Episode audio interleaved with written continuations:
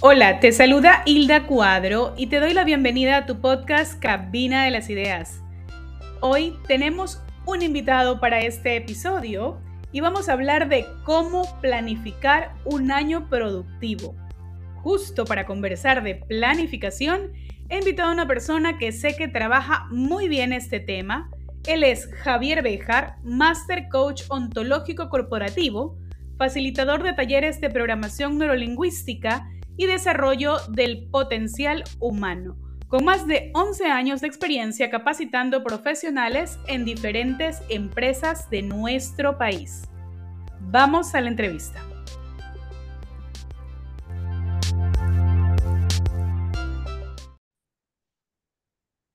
Hola Javier, ¿cómo estás? Bienvenido a Cabina de las Ideas. Hilda, ¿cómo estás? Muchas gracias. Buenas tardes a, la audiencia a la hora que la, escuche. Bueno, buenas tardes ahorita, pero a la hora que escuche. Exacto. Buenos días, buenas tardes, buenas noches, a la hora que nos estén escuchando. A la hora que pueda.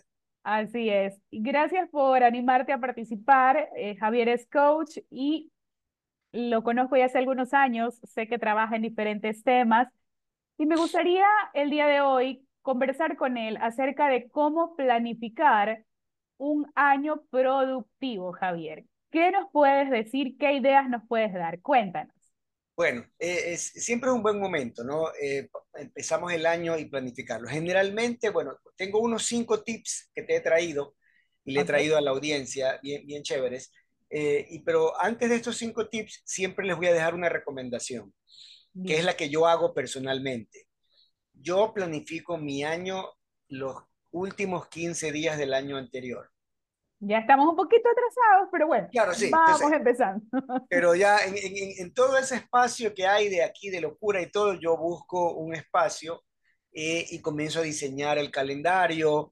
Eh, esa es una de las primeras cosas importantes, diseño el calendario y comienzo ya a organizar. Entonces, por ahí. Entonces, para empezar, te digo de, la, de las cinco cosas, la primera que es, eh, tenemos muchas ilusiones, ¿ya? Y queremos hacer todo porque tenemos este concepto del tiempo de que el primero de enero se resetea el reloj. Bueno, no se resetea ningún reloj, o sea... La, vida sigue, ¿no? Tenemos, igual ya venimos con planes anteriores que los tenemos que seguir ejecutando, pero tenemos esa idea, ¿no? Como tú Hay, ese concepto de, cambio, ¿no? Perfecto. en ese cambio, ¿qué vamos a hacer? Exacto. Entonces, pero la primera cosa es establecer metas claras y alcanzables porque ahí viene, ahí viene el tema del, del meme del gimnasio, ¿no? El primero de enero todo el mundo lleno el gym, el primero de febrero ya no hay nadie en el gym y todo el año solo los que son disciplinados. Entonces, la clave al, poner claras y alcanzables es que yo la pueda entender, visualizar, que sea real para mí, pero y ahí viene un punto importantísimo. el poner una meta no es como un mapa. Muchos no sé, consultores o motivadores, lo que sea, muestran como un mapa. Nunca es un mapa. Para mí, y la experiencia y en los años de, entrenar gente y ver y ayudar equipos, para mí es una escalera. Pero, ¿por qué? Porque si tú te pones delante de una escalera, imagínate que tú recién estás empezando a caminar. Okay. Eres bebecito y estás empezando a caminar y es primera vez en tu vida que vas a subir una escalera. Entonces hay un poco de nervios de, todo esto, pero cuando tú logras subir tres, cuatro, cinco escalones, que no vas a hacerlo en, la primera, en el primer intento, ¿verdad? Cuando logras ya llegar allá, aunque seas un bebé, aunque, o, aunque tengas dos añitos, estés caminando recién, tú eres ya una persona diferente a la que eras cuando no podías subir la escalera, porque tu cerebro acaba de hacer una conexión neuronal diferente. Entonces, la clave de las metas, a tomar agua, pues me reseca aquí con el aire. Claro, ya ahí vamos creando una nueva conexión y tenemos un poquito más de conocimiento al atrevernos a empezar. Claro, la clave de, de, las metas no está en el lograr, está en quién te conviertes en el proceso. En el camino es que vamos aprendiendo, ¿no? Vamos creando, vamos. La clave del aprendizaje es aprender a aprender, no aprender la materia. Es aprender a aprender, es la dinámica del aprendizaje. Entonces, Porque, por ejemplo, alguien aprendió, yo aprendí, porque yo soy de la época en el colegio teníamos las primeras computadoras, y yo aprendí a, trabajar en DOS. Yo sí me acuerdo de esas máquinas también, la pantalla en negro, las letritas blancas. Exacto. Sí, o la pantalla verde, la que yo tenía, tenía una pantalla, o sea, las cositas verdes, DOS, entonces ahí bromeamos con, o sea, los que hicimos eso entendemos el, el concepto de format C dos puntos, como estábamos con eso. Entonces, al que no sabía, ¿qué, qué te tipeo? Ponle format C dos puntos, y entonces se le borraba todo. Bendito sea pero, pero ahora, por supuesto, eh, esa, esa capacidad de aprender a aprender nos permite a los dos usar software como el de ahorita, que no existía hace, hace 20 años, porque nadie hacía esto. O, importante, que sí existía, pero esa empresa, que es Skype, perdió la oportunidad de convertirse en Zoom. Porque sí existía. ¿Verdad? Existía, claro, el formato. O sea, entiendo que existe todavía, pero no, se usa al nivel. De hecho, Skype fue absorbida por, por, creo que Microsoft, y ahora ya ni siquiera está ahí, sino que usan Teams. Entonces, imagínate, aquí la, la, clave es esta, ¿no? Entonces, en las metas claras es, ¿qué es lo que yo sí puedo lograr y que sea alcanzable? Entonces, ah, no por eso voy a poner una meta que no tenga potencia. Es como dice Millán Ludeña, si la meta no te hace temblar las piernas, no es todavía lo suficientemente grande. Y me parece perfecto, pero eso es una meta macro para llegar allá, yo necesito cumplir y lograr metas micro. Ir paso a paso. Sí, es que, por ejemplo, vamos a suponer a un referente del deporte ecuatoriano como Iván Vallejo, escalador del, del Everest y todo. Entonces yo digo, wow, este, me salto la parte de la escalera y conseguimos 20, 30, 40 personas, las trepamos en un charter y nos vamos al Nepal. A, escalar el Everest, pues como Iván Vallejo pudo, yo también puedo, pues. Pero no, nunca subimos ni el cerro de Mapasingue, ni, el, ni, la cordillera Chongón Colonche, nada, o sea, directo para allá. Te vas a morir. Realmente nos quedamos sin aire, por Dios. Claro, entonces te vas a congelar o lo que sea, pues no, no estás preparado. a, a eso voy. La meta Podemos soñar y tenemos el derecho y la capacidad para lograr metas espectaculares, sí, pero tenemos que dividir la, la meta en una escalera con escalones cortos, porque aún si yo hago una escalera con escalones súper altos, va a ser difícil subir cada escalón, me voy a, a frustrar. Entonces, meta, la que tú quieras, es escalones cortos. O sea, que tengo la meta de aprender a tocar una canción de salsa en piano, que son un montón de acordes, perfecto. Ya, pero empiezo con un dedo, los pollitos dicen, por, por algún lado tengo que empezar, porque no me va a salir la mano derecha con la izquierda, o sea, yo tengo que ser disciplinado, pero saber que cada cosa va por ahí. Entonces, ese es el primer punto, establecer una meta clara, alcanzable, y que yo sepa que una vez que la alcanzo, ese nuevo, ese techo se convierte en mi nuevo piso. Para avanzar al siguiente. exactamente, se convierte en mi nuevo piso. No es como cuando uno construye la casita, hace la losa. Si no hace losa, no hay segundo piso. Hace la losa, va al segundo piso. Ya, claro. El segundo punto es un poco de ponerle dos sazonadas de orden, que es priorizar tareas y proyectos. Diferenciar lo urgente de lo importante. Si todo es urgente siempre, nada es importante.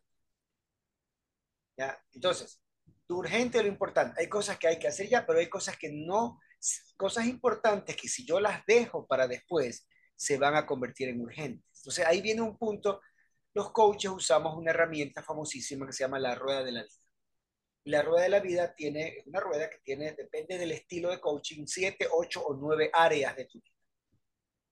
Entonces, ¿qué sucede? Esa rueda tiene, por ejemplo, el área espiritual, el área de pareja, el área de familia, el área de amigos, el área de ocio, el área laboral, el área intelectual, el área de salud, ¿ya?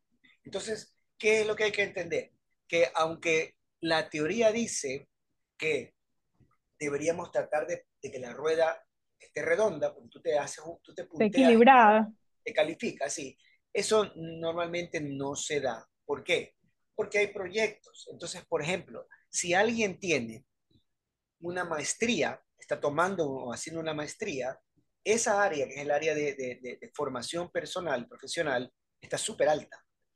Entonces, hay que tener cuidado que descuida. Ahora, por supuesto, va a negociar, o debería negociar, es la palabra, con su familia y decirle, mira, voy a entrar en una maestría, necesito de su apoyo, entonces voy a pasar menos tiempo porque tengo que estudiar y hacer los, papers o lo que sea.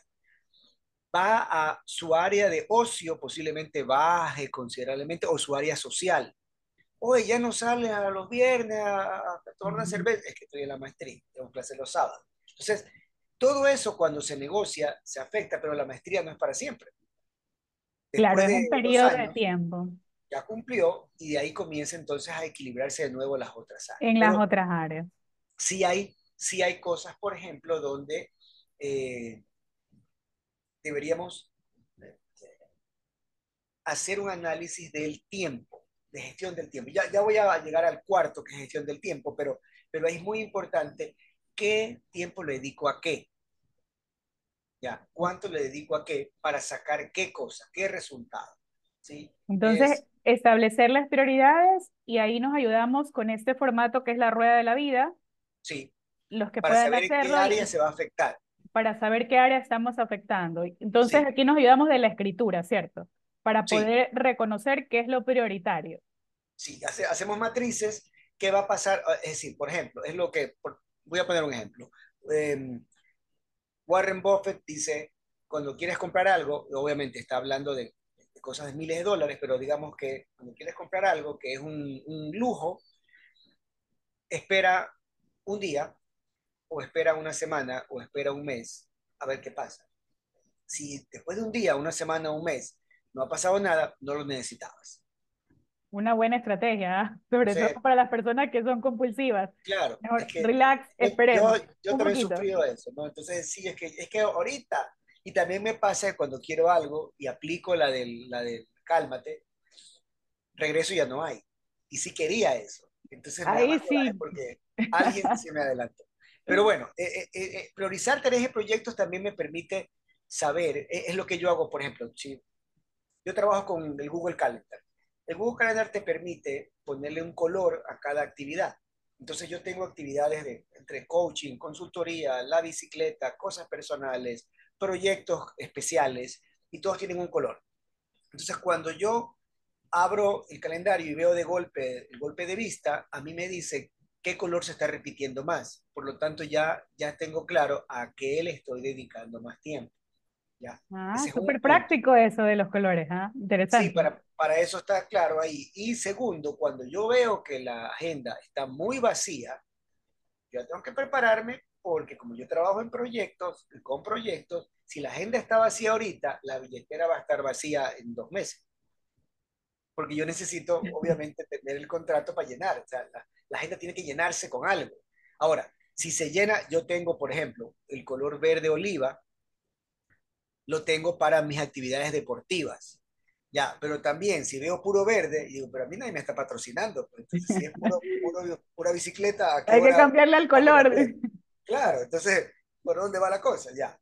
Entonces, ¿qué, qué, qué, qué me ayuda a mí? A ponerle un orden y a comenzar a buscar dónde está el espacio vacío para llenarlo. O sea, nosotros, y esto yo sé que, que gran parte de tu audiencia son emprendedores, los emprendedores tenemos que, nuestro trabajo es llenar la agenda no, no realmente el trabajo que hacemos, sea como sea. O sea, yo claro, porque yo creo que ese trabajo ustedes ya se lo saben, ya lo, bueno, lo establecen de acuerdo a cada proyecto, pero el tema es concretar. concretar para llenar la agenda y tener esos proyectos en activo. Exacto, o sea, por ejemplo, una, digamos que una profesional que haga, voy a poner un ejemplo, que, que venda servicios, como por ejemplo maquillaje, o haga uñas, ya, tiene que llenar la agenda porque ella vive de hacer trabajo manual. De sus servicios, claro. servicio por hora de trabajo con la persona presente. Si la agenda está vacía, no hay ingreso. ¿ya? Por ejemplo, la persona que, o una pyme que fabrique algo de comer, cupcakes o sándwiches. Tiene que llenar la agenda de qué? En la venta. Pero tiene que cuadrar su agenda de producción con su agenda de venta porque uh, su producto es perecible. Si tú vendes un sándwich que tiene mayonesa, tu producto es altamente perecible. Si tú vendes un producto que tiene tomate, tu producto es altamente perecible y, y, se puede contaminar por el tomate, por la lechuga, por los cambios de temperatura. Entonces tienen que tener muy claro cuánto producen y a qué hora lo entregan lo más rápido posible y deshacerse del inventario. Porque a diferencia de alguien que venda ropa, por ejemplo, la ropa no se le va a dañar si se demora en venderla. Claro, es un tema de flujo. Claro, no hay problema en tenerlo en stock hasta mientras. pero los alimentos son súper perecibles y, ¿verdad? Entonces todo lo que es comida y... hay que cuadrar. Y en Guayaquil hay una cantidad espectacular. Digo espectacular porque hay tanto, hay tanta gente que se ha graduado de chef, que se pone los, los emprendimientos y son cosas deliciosas, pero también eh, hay que tener mucho cuidado, ellos tienen que tener cuidado con la inversión que tienen que hacer, porque, por ejemplo, los que vendemos servicios de capacitación o coaching o, consultoría, eh, tu producto está en tu cabeza y una parte está en tu laptop. Y ya está. Y por último, si no agarras un teléfono, te conectas a un televisor de estos smart y proyectas desde ahí el PowerPoint que hiciste. En el peor de los casos, que ya eres muy minimalista en, en el equipo. Pero alguien que tiene un emprendimiento de comida tiene que más bien abrir espacio para meter otro congelador. Claro, y va creciendo, claro, necesita más, más espacios, mayor lugar. donde guardar sus alimentos. Ahora, esto se conecta con la tercera cosa para de, la recomendación que es, y esta es una recomendación que la da, que la dice eh, John Maxwell, él dice, no hay forma de que tú logres grandes cosas solo. Aún el famosísimo Sir inglés Edwin Hillary que llegó al Everest por primera vez y bla, bla, bla, no iba solo, pues ese compañero, iba un montón de gente, los Sherpas que lo iban acompañando, cargando las cosas y un montón de gente más. Entonces no existe el solo. Ya. Entonces, ¿qué hay que desarrollar como tercer punto? Habilidades de delegación porque a medida que el equipo crece, yo tengo que aprender a delegar, porque si no, soy hombre orquesta. Ok, pero para delegar, yo necesito confiar, porque si no, viene lo que se llama en las empresas el micromanagement. El gerente delega algo, pero está revisando el mismo que está haciendo el otro, entonces no está confiando. El gerente se cansa porque tiene que hacer su trabajo más el trabajo de las dos, diez personas que mandó a hacer cosas, y ahí no hay una buena gerencia. Entonces, eh, hay que delegar. Para delegar tengo que confiar, pero para yo confiar, y ahí viene la parte, yo tengo que, ver, si el negocio va creciendo y viene gente nueva a mi negocio, tengo que tomarme el trabajo de capacitarlos, tomarme el trabajo de, enseñarles. ¿Por qué? Porque si no, entonces, ¿cómo van a saber? No, no, no es por sentido común el, el, sentido común, como decía hace muchos años el doctor Manrique, es el menos común de los sentidos. a veces lo olvidamos, por ahí se nos escapa. Sí, claro, porque uno dice, o sea, ¿qué, por lo más obvio se, se, pierde. Ya, entonces, hay que delegar. ¿Qué, ¿Qué sucede? Cuando yo delego correctamente y la delegación es un arte, yo le entrego a la persona que tiene el, el, la habilidad de hacer algo, le entrego ese algo. ¿Ya? Y no le entrego lo que no puede hacer bien, porque entonces yo estoy retrocediendo en el negocio. Entonces, si yo tengo a alguien, por ejemplo, en mi equipo, que tiene muy buena disposición, que habla bien, que tiene bonita sonrisa, que, que atiende al público, a ese justo no lo voy a poner a lavar los platos del restaurante. Tengo que poner en el front. En la parte frontal para que reciba al público, para que atienda. lo pongo como host y entonces ya alguien más puede lavar los platos, no pasa nada. Pero eh, yo tengo que aprovechar al máximo ese recurso. ¿Para qué? Para que todo comience a fluir. Entonces, eso es súper importante, le cuesta a mucha gente, y te hablo de gerentes de todos los tamaños de las empresas, porque cuando la empresa va creciendo, ya se desesperan, ¿cómo hago yo todo? Y entonces ahí se olvidan de que la persona nueva que contrataron, la contrataron para que les ayude, pero si no le enseñan, ¿cómo les va a ayudar? cómo yo le digo, si yo fuera mecánico y tengo mi ayudante, yo tengo que explicarle, esto es una llave Allen, esto es una llave Torque, esto es una llave, una Range, esto es una, esto es una llave francesa, una llave inglesa, porque si no, entonces me tocaría decirle, páseme el coso que está ahí encima del otro coso. Eso no funciona. Pues, Terrible.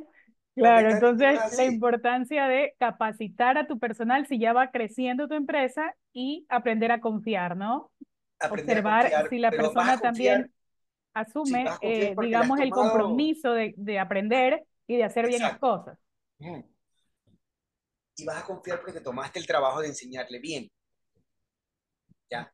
Y ahí viene la otra parte también de la otra persona que tenga la voluntad de aprender. Entonces, eh, y ahí se complementa.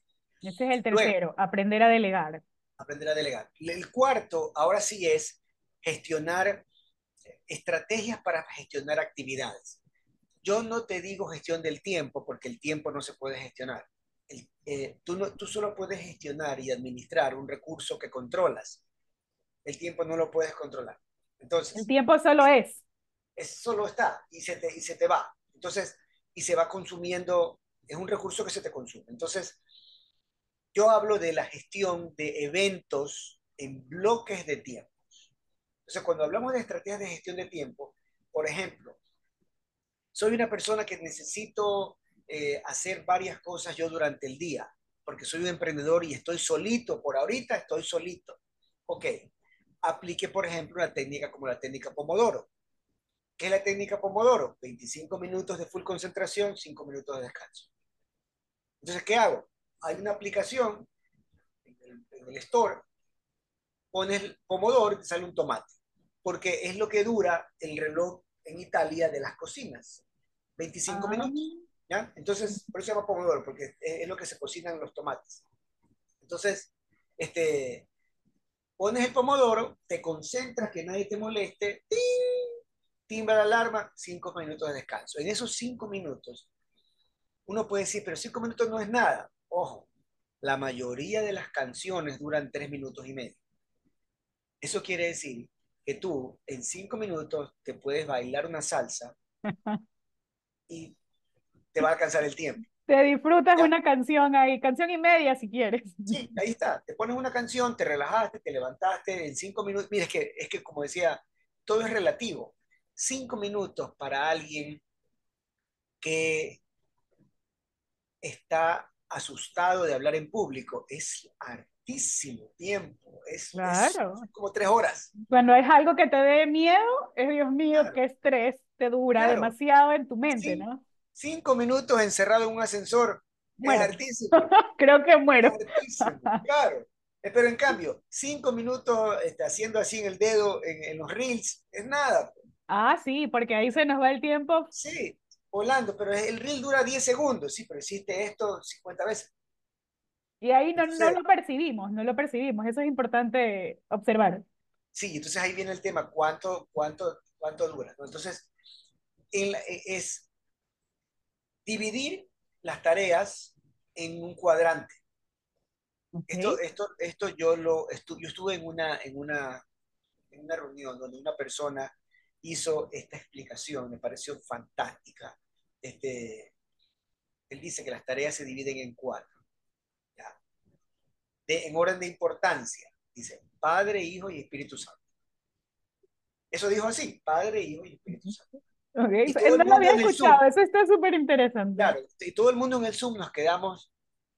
¿Y la cuarta? Y él nos dijo que se la lleve el diablo. Entonces, la cuarta, el cuarto grupo de tareas, ya no te desgastes en eso, porque no son importantes, que se los lleve el diablo. Entonces, este, eso fue espectacular, me, me quedé con eso, le dije, te voy a copiar eso. Porque, claro, el orden es lo que marca el acercamiento a la meta, pues. Es que, por ejemplo, y ahí viene el tema. Ok, ¿crees tú, yo te digo, ¿crees tú que lavar tu vehículo es algo importante de hacer? No necesariamente, depende a dónde vaya, ¿no? Y depende de la situación, o sea, si está demasiado... o sea, pero no, no, no, no vas a salir, pero tu carro lo tienes, le das mantenimiento, ¿crees que es importante lavar? Aunque sea una vez a la quincena. Sería que sí.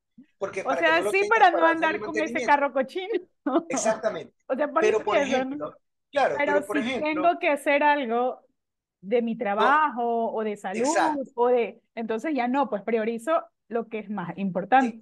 A eso voy. Entonces, eh, para mí, lavar mi carro es importante, sí, porque voy de los clientes, no voy a ir con el carro sucio. Pero no voy a lavar mi carro un martes a las 10 de la mañana. Claro. O sea, tengo que pues, buscar. lo podemos dejar por ahí para el fin de semana. Exacto, o lo lavo en la casa, o por último ya, ya no alcancé, cosa que me ha pasado, no alcancé a lavarlo y tengo la cita temprano, lo lavo aquí en mi casa, le paso la esponja, le paso la esta, lo dejo más la manguerita y de gato y ya está, pero no llego con el carro sucio, sí, o sea, me toca sacar tiempo y ahí, ahí es donde viene el, punto. la, la, la, frase la entendemos, ¿sí? aprovechamos el tiempo, sacar tiempo, no hay de dónde sacarlo, o sea, hay que aprovecharlo para poder hacer las cosas que hay que hacer. Entonces, este, esta estrategia, cuando tú ya tienes clara, tus tareas más importantes tienen que estar siempre alineadas a tu meta. Entonces, tu meta debe estar alineada al propósito macro del año para que sea productivo. Entonces, ahí viene, por ejemplo, y ahí viene la, la, división. Eh, este año quiero ser más productivo. Perfecto. ¿En qué área? Porque a lo mejor quiero ser más productivo en el área de la salud, porque pues quiero recuperar mi salud, he estado enfermo, entonces quiero ser ahí. Ok, listo, vamos por allá. Entonces ya lo tienes claro. O quiero ser más productivo en el área de intelectual. Ok, entonces, ¿qué vas a hacer? voy a hacer una maestría, voy a hacer un diplomado, voy a, estudiar esto de acá. Ok, perfecto, listo. O quiero ser más productivo en el área ah, de ingresos, tener más ingresos. Perfecto, ahora sí. Cada cosa tú debes poder medirla. ¿Cuánto? Ah, vamos a poner el área de ingresos, ¿no? Entonces yo quiero ganar este año más que el año pasado, pero eso no significa nada. Tienes que darme un número oh, ya, este año quiero ganar. El año pasado, ¿cuánto ganaste? Gané en el año 10 mil dólares. Listo. ¿Cuánto quieres ganar este año? quiero ganar este año 15 mil dólares. Listo, perfecto. Entonces, ¿qué tienes que Entonces, si tú haces la división de 10 mil para 12 meses, vamos a poner un ejemplo rápido aquí, 10 mil para 12 meses, Estamos hablando de 833 mensuales. ¿Verdad? Ya. Si yo hablo de 15 mil para 12 meses, estoy hablando de 1.250 mensuales. Ahora, 1.250 al mes dividido para, vamos a poner 20 días de trabajo para dejar los fines de semana para descansar. Estamos hablando de 62.5 dólares diarios. Ahora, divido esos dólares para 8 horas laborables y me sale a 7,81 la hora. ¿Ya? Cada vez que alguien me hace perder una hora, estoy perdiendo 7,81 y no voy a llegar a los 15 mil. Wow, qué interesante todo este ¿Ya? Entonces, detalle, ¿no? Eso se llama el aterrizaje, es una, un ejercicio de, de coaching financiero. Entonces, ¿qué hace llorar a la gente? Porque te hace pensar un poquito más las te cosas. a pensar, porque yo dije 15 mil al año, pero haz esto con 60 mil al año y te das cuenta de que las personas que quieren éxito, ahí se encuentran que no pierden el tiempo en un montón de cosas, porque cada hora que pierden tiene su costo. de ganar Entonces ese es el cuarto punto, mi querido Javier. Es el cuarto. Estrategia. el quinto es un tema súper importante el que yo siempre lo, lo, promuevo porque es un tema interno, que es que promuevas tu desarrollo personal y profesional. John Maxwell dice que el nivel de tu liderazgo es el nivel de tu conocimiento. Conoces más, lideras más. Conoces más, lideras más. No te, no te formas, no te nutres, lideras menos. ¿Por qué? Porque tienes menos rango de acción. Entonces, ahí sí es una meta, por ejemplo. ¿Cada cuánto vas a leer un libro? cada cuánto vas a tomar un seminario, cada cuánto vas a escuchar un podcast, cada cuánto te vas a alimentar. Eh, especialmente nosotros en estos momentos del, del, país, donde a veces por la curiosidad la morbosidad de la curiosidad, estamos viendo el mismo video de, las matanzas, los disparos, de los sicariatos, de toda la vaina todo el tiempo, y, y, con eso se llena la cabeza. Entonces, luego decimos, ¿por qué no me salen las cosas? Claro, porque mi conversación solo está en ese tema. Claro, estoy enfocando mi mente solo en toda esta parte negativa que es real, que la estamos viviendo, pero que también hay que saber cómo direccionar ¿no? nuestro pensamiento e irle dando otras opciones, como en este caso que es muy buena, el tema del desarrollo personal y de irnos actualizando. Sí, es que, por ejemplo, ok, tenemos una situación que es real, no, no, no estoy diciendo que no existe, es por supuesto real, pero por ejemplo, así como he visto un montón de las, y me han mandado un montón de las historias de esto, de las matanzas, y repiten eso mil veces, me pareció súper interesante que pasaron un video de apoyo a las Fuerzas Armadas, ¿ya? Entonces repite este video y, y, repite con comentarios, mira, te apoyamos, estamos aquí, este, gracias por apoyarnos, recolectemos, estaban recolectando comida, hay un, hay un grupo empresarial que está recolectando también, uno va y compra y dona, ya, hablemos de eso. Pues. Claro, del lado positivo de todas estas situaciones, de las cosas positivas que están saliendo. Exactamente, y cómo ayudar también, porque, a ver, este, las Fuerzas Armadas en este momento están haciendo una tarea que no es de ellos. Porque la Fuerza Armada, a diferencia de la policía, está diseñada de adentro para afuera. O sea, hacia afuera la frontera. La policía es para adentro, pero no se alcanza la policía. Entonces, estas personas que también están exponiendo su vida, eh, también les da sed, pues, porque ya están ahora fuera de esos cuarteles, rodando aquí para allá, también están expuestos. Les da sed, les da hambre, o sea, tienen una estructura, pero no alcanza si ya los comienzas a mover, porque eso es un tema. Como todos nosotros, a ver, si tú estás en tu casa todo el día y no sales y tienes en tu casa arroz y dos huevos para hacerte un arroz con huevo, te haces tu arroz con huevo, te lo comes con felicidad y no pasa nada. Pero si tú sales, así sea al parque, a pasear al malecón y todo, y te encuentras con el que vende manzana caramelada, el que vende agua, el que vende jugo, camina, te da cansancio, te da hambre, te da sed. Te gastaste la plata, pues necesitas más plata para eso. Ya, es lo mismo traducido a la Fuerza Armada. Claro, claro, eh, necesitan todo este tipo de situaciones para, para su gestión. Realmente son temas complementarios, ¿no? Y ahí viene que a veces no, no captamos que es necesario. Que, que, que, es dinero que se necesita. Entonces, Exacto. este, y apoyar. No que el presidente sube el IVA, no baja el IVA, eso, eso es independiente. O sea, sí podemos, nosotros, si, si, si, compramos una paca de agua, que tampoco vamos a morir por comprar una paca de agua, y la cargamos en el carro y nos vemos patrullando, parar y darles, regalarles la paca de agua. No, no, no, Pero esa conversación mentalmente te reprograma a estar hablando de, de sicariatos, muertes y cosas y el uno y el otro. Ya, a eso voy. Cambia claro la frecuencia del patrón mental y, pones a tu cabeza a pensar en hacer algo. A pensar en algo positivo y en algo que pueda aportar, Javier. Javier, querido, en honor al tiempo, me encanta conversar contigo, tú sabes, pero ya nos toca terminar este, este episodio. Yo sé que luego vamos a conversar en muchos más. Me ha gustado mucho todo lo que me has contado. Tenemos ahí establecernos metas que sean claras, ¿verdad? El segundo punto, establecer prioridades. Si no estoy mal, tú me corriges, ¿ya? Priorizar tareas y proyectos. Priorizar tareas y proyectos. El tercer punto era aprender a delegar, ¿cierto? Cuando ya vamos creciendo. El cuarto punto, aplicar estrategias. Estrategias de gestión de, de, tiempo, digámoslo así. De gestión. tiempo, aprovechar el tiempo. Y priorizar, ¿no? Y eh, el último es aprender también a trabajar en nuestro desarrollo personal y sintonizarnos en esa frecuencia de ver las cosas positivas y qué más también podemos aportar nosotros.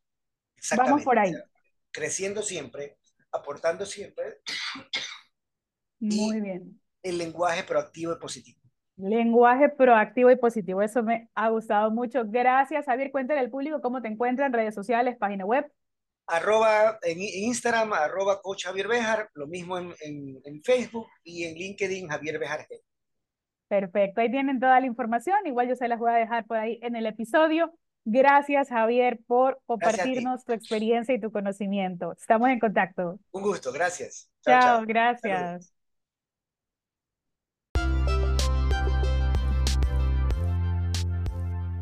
Para cerrar este episodio, te quiero contar cuáles son las tres ideas que más me hicieron clic de esta entretenida conversación junto a Javier Béjar. La primera idea es establecer metas claras y alcanzables. Aquí nos sugiere avanzar como si subiéramos una escalera. Cada paso nos sostiene para dar el siguiente, apreciando el aprendizaje del camino. Segunda idea para planificar nuestro año, identificar nuestras prioridades, saber distinguir entre lo urgente y lo importante. Hay tareas que solo nosotros podemos hacer y otras que se pueden delegar. Para esto hay que tener confianza en quien nos va a colaborar.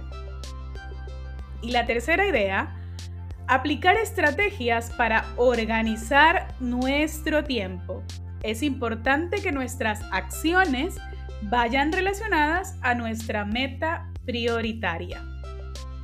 Realmente he disfrutado esta conversación, a mí me ha gustado mucho y espero que a ustedes también. Recuerden visitar también mi blog www.cabinadelasideas.com donde también van a encontrar un extracto de nuestra conversación. Gracias por escuchar. Chao.